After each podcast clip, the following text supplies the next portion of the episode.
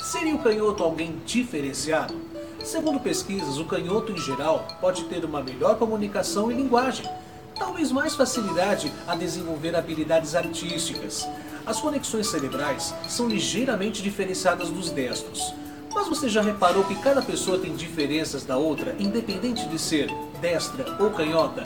Cada uma tem sua história, sua vivência, sua forma de ver o mundo. E isso é bom. Quando podemos admirar as diferenças, podemos aprender com elas e crescer muito. Eu sou Renato Silva, porque inovar e motivar é preciso.